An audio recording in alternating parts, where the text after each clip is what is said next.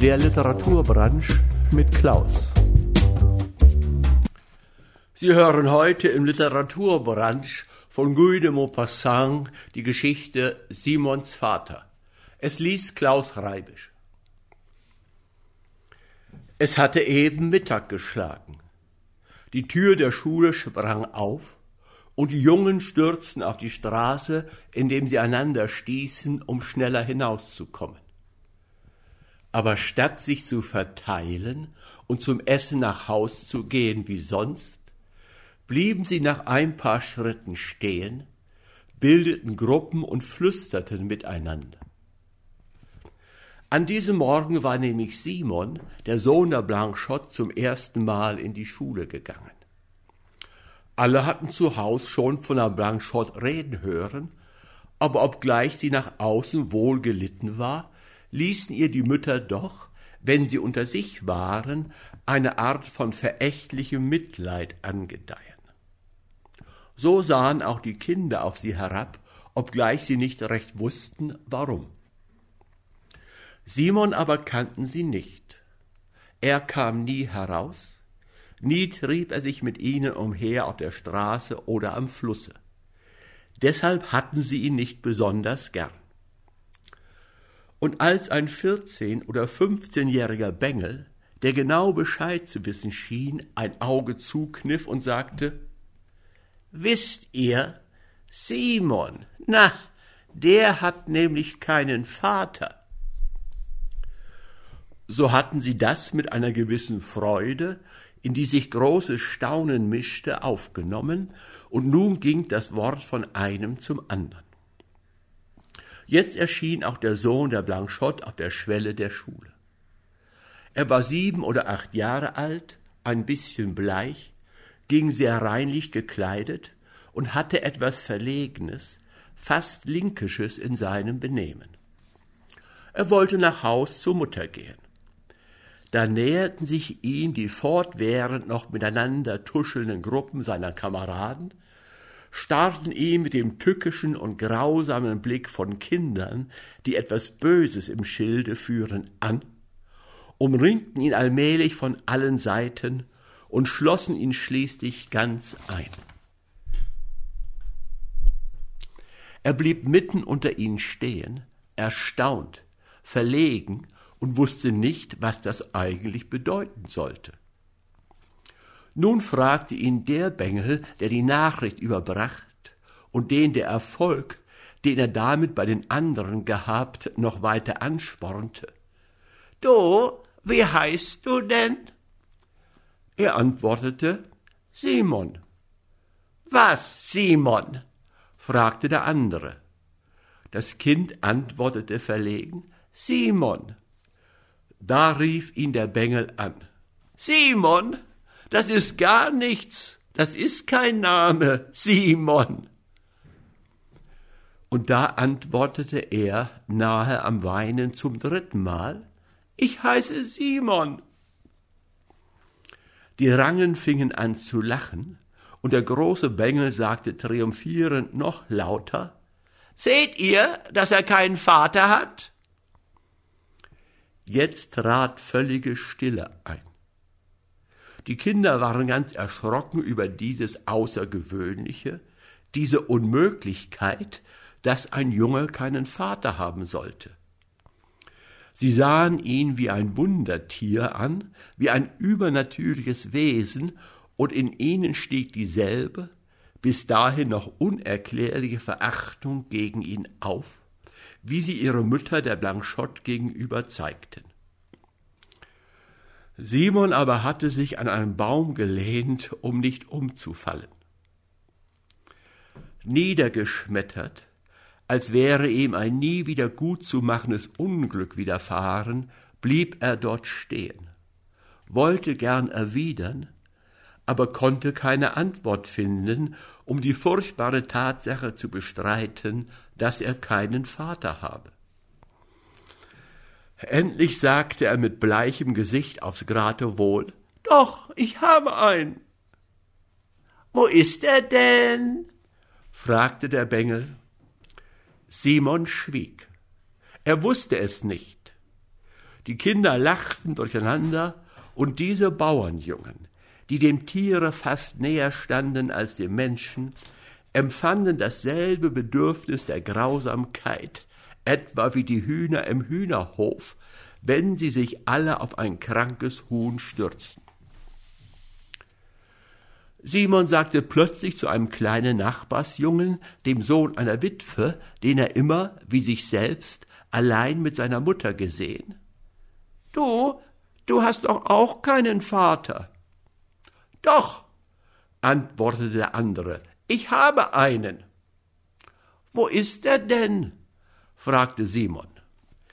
Mit großem Stolz erklärte der andere, er ist tot. Mein Vater ist auf dem Kirchhof. Ein Gemurmel allgemeiner Billigung durchlief die Rangen, als ob die Tatsache, dass der andere einen toten Vater auf dem Kirchhof hätte, ihrem Kameraden den Sieg verlieh. Und diese Bengel, deren Väter meistens vom schlechten Charakter waren, Trunkenbolde, Diebe, Leute, die ihre Frau schlecht behandelten, fingen nun an, den kleinen Simon zu schubsen und immer mehr zu bedrängen, als ob sie, die legitimen Söhne, den da, der ohne Segen der Kirche geboren, erdrücken wollten. Da streckte plötzlich einer der Bengel, der neben Simon stand, ihm höhnisch die Zunge heraus und rief, Keinen Vater, keinen Vater. Simon fuhr ihm mit beiden Händen in die Haare, gab ihm ein paar Fußtritte und biss ihn wütend in die Backe. Sofort entstand eine große Prügelei.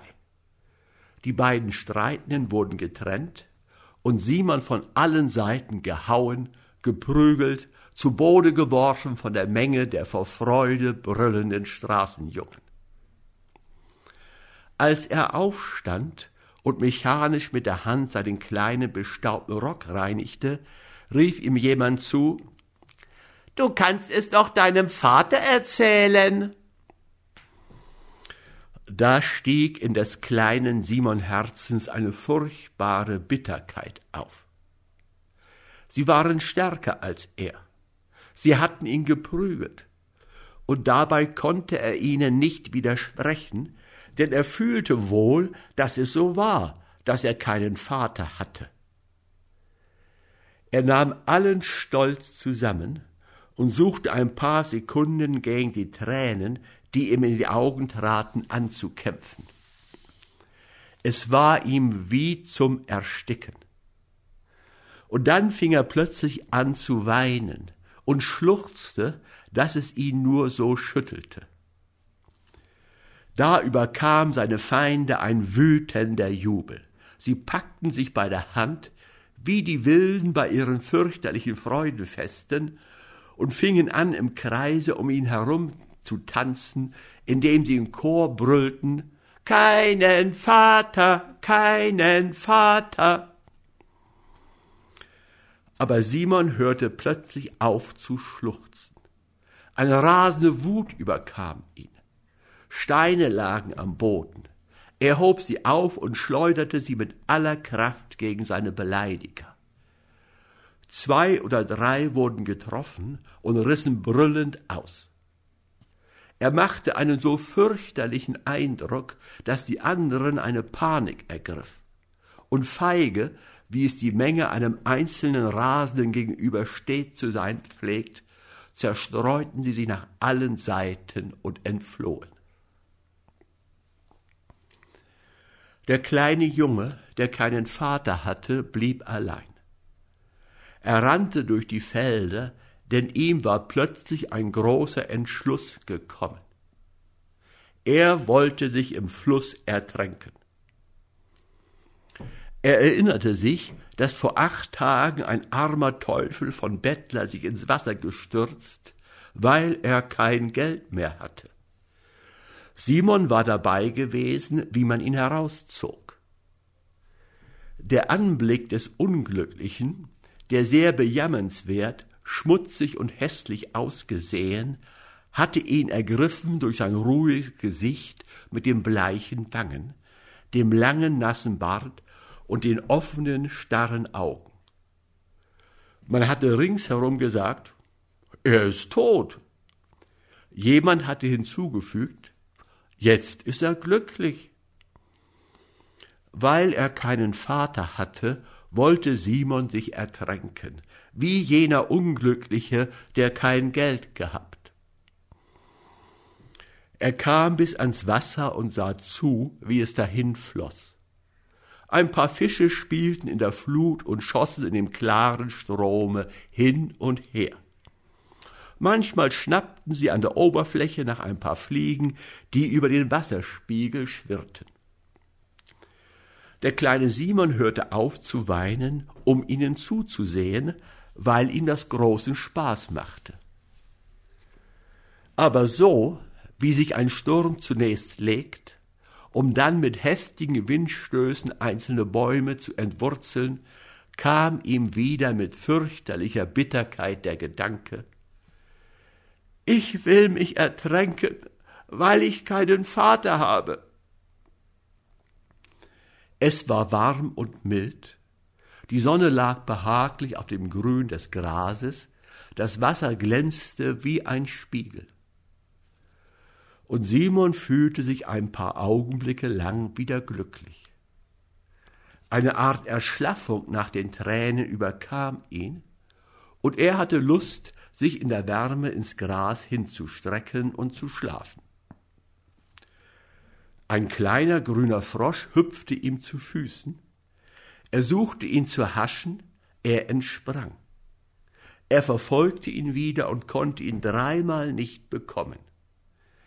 Endlich packte er ihn an den Hinterbeinen und lachte, als er die Anstrengungen des Frosches sah, ihm zu entfliehen. Er zog sich zusammen und schnellte dann plötzlich auf, die Beine streckend, während er, das runde goldgeränderte Auge weit offen, die Vorderpfötchen bewegte wie ein paar Hände. Das erinnerte ihn an ein Spielzeug, eine hölzerne Schere, auf der vorn zwei kleine Soldaten standen, die vorschnellten, wenn man die Arme der Schere schloss. Da dachte er an zu Hause, an seine Mutter, war traurig und fing wieder an zu weinen. Ein Schauer lief ihm über den Leib.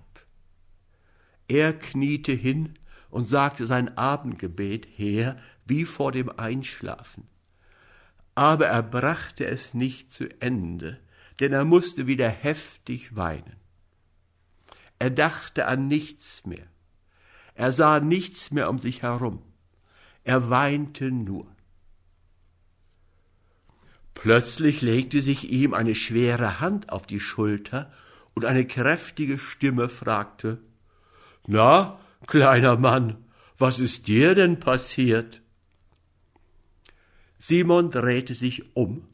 Ein großer Arbeiter mit schwarzem Bart und gelocktem Haar sah ihn gutmütig an. Er antwortete, Tränen in den Augen, Sie haben mich gehauen, weil ich, ich, keinen, keinen Vater habe. Was? sagte lächelnd der Mann, jeder hat doch einen Vater. Das Kind antwortete unter erneutem Schluchzen mit Mühe und Not.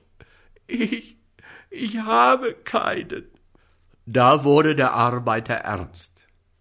Er hatte den Sohn der Blanchot erkannt, und obgleich er noch nicht lange in der Gegend war, kannte er doch so ungefähr ihre Geschichte und sagte nun Na, beruhige dich, mein Junge. Komm, wir wollen zur Mama gehen. Du wirst schon einen Vater bekommen. Sie machten sich auf den Weg, der Große hielt den Kleinen bei der Hand, und der Mann lächelte wieder. Er war gar nicht böse, zur Blanchot zu gehen, die, wie man behauptete, eines der schönsten Mädchen der Gegend war. Vielleicht dachte er im Grunde seines Herzens, warum soll eine, die einmal einen Fehltritt getan hat, nicht wieder einen tun? Sie kamen an ein kleines, weißes, reinliches Häuschen. Das Kind sagte, da ist es, und rief, Mama! Eine Frau erschien, und der Arbeiter hörte plötzlich auf zu lächeln, denn er merkte gleich, dieses bleiche, große Mädchen, das mit ernster Miene unter der Türe stehen blieb, als wollte es jedem Manne verbieten, das Haus zu betreten, in dem sie schon einmal durch einen andern verraten worden, verstand offenbar keinen Spaß. Er wurde etwas verlegen und sagte, die Mütze in der Hand, da bringe ich Ihnen Ihren kleinen Jungen wieder. Er hatte sich am Fluss da unten verirrt. Aber Simon fiel seiner Mutter um den Hals und rief, während er wieder zu weinen begann, Nein, Mama, ich habe mich ertränken wollen, weil mich die anderen gehauen, weil sie mich geprügelt haben, weil ich keinen Vater habe. Die junge Mutter wurde blutrot. Das traf sie tief. Heftig küsste sie ihr Kind und die Tränen schossen ihr über die Wangen. Der Mann ward ganz bewegt und blieb unschlüssig stehen. Aber Simon lief auf ihn zu und fragte ihn, Willst du mein Vater sein? Einen Augenblick war große Stille. Die Blanchotte blieb stumm, schämte sich und lehnte, beide Hände auf das Herz gepresst, an der Wand. Da das Kind sah, dass es keine Antwort bekam, fing es wieder an. Wenn Sie nicht wollen, gehe ich wieder ins Wasser, um mich zu ertränken. Der Arbeiter fasste die Sache von der scherzhaften Seite und antwortete lachend No, was denn? Ich will ja. Da fragte das Kind Wie heißt du denn, damit ich's den anderen sagen kann, wenn sie deinen Namen wissen wollen? Philipp, antwortete der Mann. Simon schwieg eine Sekunde, um sich den Namen gut zu merken. Dann streckte er ihm ganz getröstet die Arme entgegen mit den Worten Gut, Philipp, du bist mein Vater. Der Arbeiter hob ihn von der Erde empor, küsste ihn auf beide Wangen, dann eilte er mit großen Schritten davon. Als das Kind am nächsten Tage in die Schule kam, wurde es mit höhnischem Lachen empfangen. Und als die Stunden beendigt und der große Bengel wieder mit ihm anbinden wollte, warf ihm Simon die Worte an den Kopf, als ob es ein Stein gewesen wäre. Mein Vater heißt Philipp. Von allen Seiten klang höhnisches Gelächter. Philipp? Was für ein Philipp?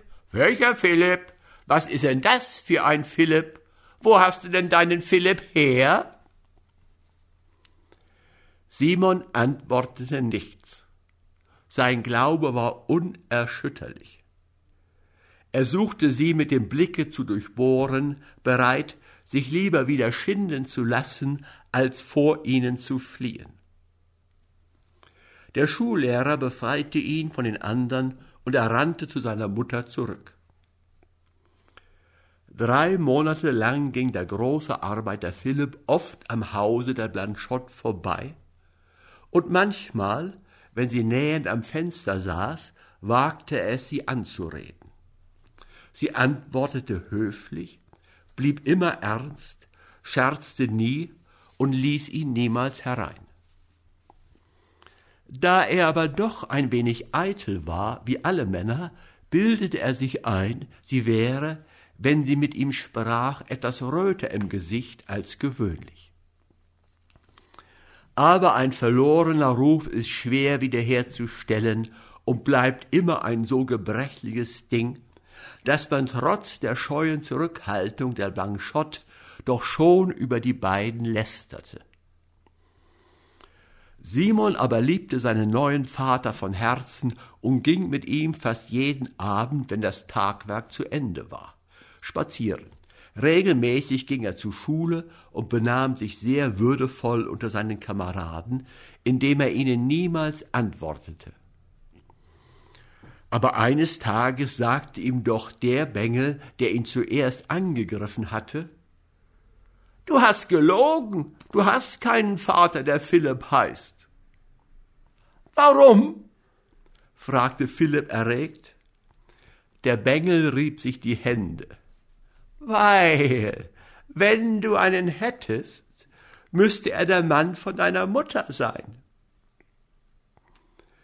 Simon wurde angesichts der Wahrheit dieser Worte etwas verlegen, aber er antwortete trotzdem, er ist doch mein Vater.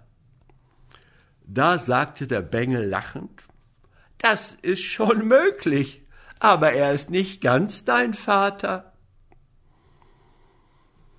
Der kleine Simon senkte den Kopf und lief nachdenklich zur Schmiede des alten Lorson, wo Philipp arbeitete. Die Schmiede lag ganz unter Bäumen, wie begraben. Es war sehr dunkel dort, nur die große Feuerstelle beschien mit roten Strahlen fünf Schmiedegesellen, die mit nackten Armen unter fürchterlichem Getöse das Eisen auf dem Amboss bearbeiteten. Sie hatten die Augen auf das glühende Eisen gerichtet, das sie hämmerten. Simon trat unbemerkt ein und zog seinen Freund leise beim Ärmel. Der drehte sich um. Sofort hörte die Arbeit auf. Die Männer betrachteten aufmerksam den Jungen, und in der ungewöhnlichen Stille klang Simons dünnes Stimmchen. Sag mal, Philipp, der Sohn der Michaud hat mir eben erzählt, dass du nicht ganz mein Vater bist. Warum denn? fragte der Arbeiter. Naiv antwortete das Kind, weil du nicht Mamas Mann bist. Niemand lachte. Philipp lehnte die Stirn auf den Rücken seiner mächtigen Hände. Sie ruhten auf dem Hammer, den er auf den Amboss stützte. Er sann nach. Seine vier Kameraden blickten ihn an. Zwischen diesen Riesen stand ängstlich der kleine Simon und wartete. Plötzlich sagte einer der Schmiede, als drückte er die Meinung aller anderen aus, zu Philipp die Blanchotte ist doch ein mutiges, tapferes Mädel, ein ordentliches Ding trotz ihres Pechs.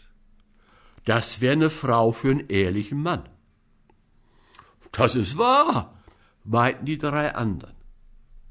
Der Arbeiter fuhr fort. Darf's man's dem Mädel weiter so groß anrechnen, wenn sie Geschichten gemacht hat? Der damals hatte ihr die Heirat versprochen und ich weiß mehr als eine, über die kein Mensch Wort verliert und die ganz genau dasselbe getan hat.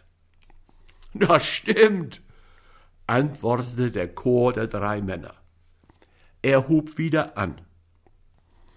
Was das arme Ding gelitten hat, sich geschunden hat, um ganz allein den Jungen großzuziehen, und was die geheult hat, nun kommt sie gar nicht mehr heraus, bloß noch in die Kirche.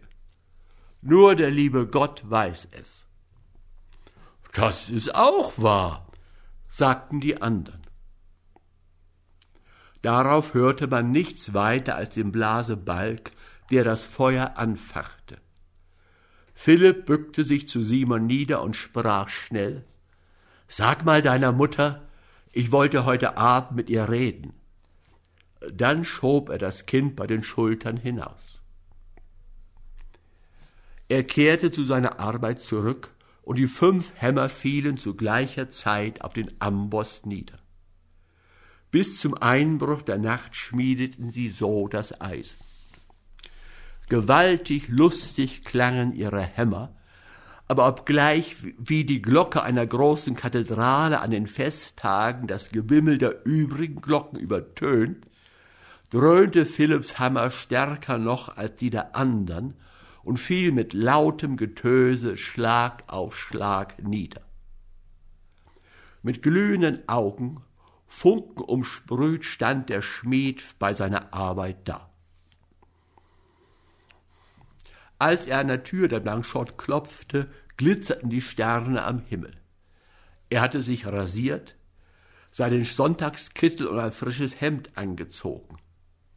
Das Mädchen erschien auf der Schwelle und sagte traurig zu ihm, Das ist nicht schicklich von Ihnen, Herr Philipp, herzukommen, wenn es dunkel ist. Er wollte antworten, stammelte etwas und blieb dann verlegen vor ihr stehen. Sie begann von neuem. Wissen Sie, ich darf doch nicht wieder ins Gerede kommen. Da sagte er plötzlich, was tut das, wenn Sie meine Frau werden wollen? Keine Stimme antwortete ihm, aber es war ihm, als hörte er, wie im dunklen Zimmer jemand zu Boden fiel. Schnell trat er ein, und Simon, der in seinem Bett lag, hörte einen Kuss und ein paar leise Worte seiner Mutter. Dann fühlte er, wie ihn sein Freund aufhob und ihn mit seinen mächtigen Armen in der Luft hielt, indem er rief Du kannst deinen Kameraden sagen, dass Philipp Remy, der Schmied, dein Vater ist, und dass er jeden, der es wagt, dich anzurühren, bei den Ohren kriegen wird. Als am nächsten Tag die Schüler alle versammelt waren und die Stunde eben beginnen sollte, stand der kleine Simon auf und sagte, ganz bleich, mit zitternden Lippen, aber mit heller Stimme, Mein Vater heißt Philipp Remy, der Schmied, und er hat geschworen, dass er jeden, der es wagt, mir etwas zu tun, bei den Ohren kriegen wird. Diesmal lachte keiner, denn den Philipp Remy, den Schmied kannte man wohl, und das war ein Vater, ein Vater, auf den alle hätten stolz sein können. Sie hörten heute im Literaturbranche von Guy de Maupassant Simons Vater. Es las Klaus Reibisch.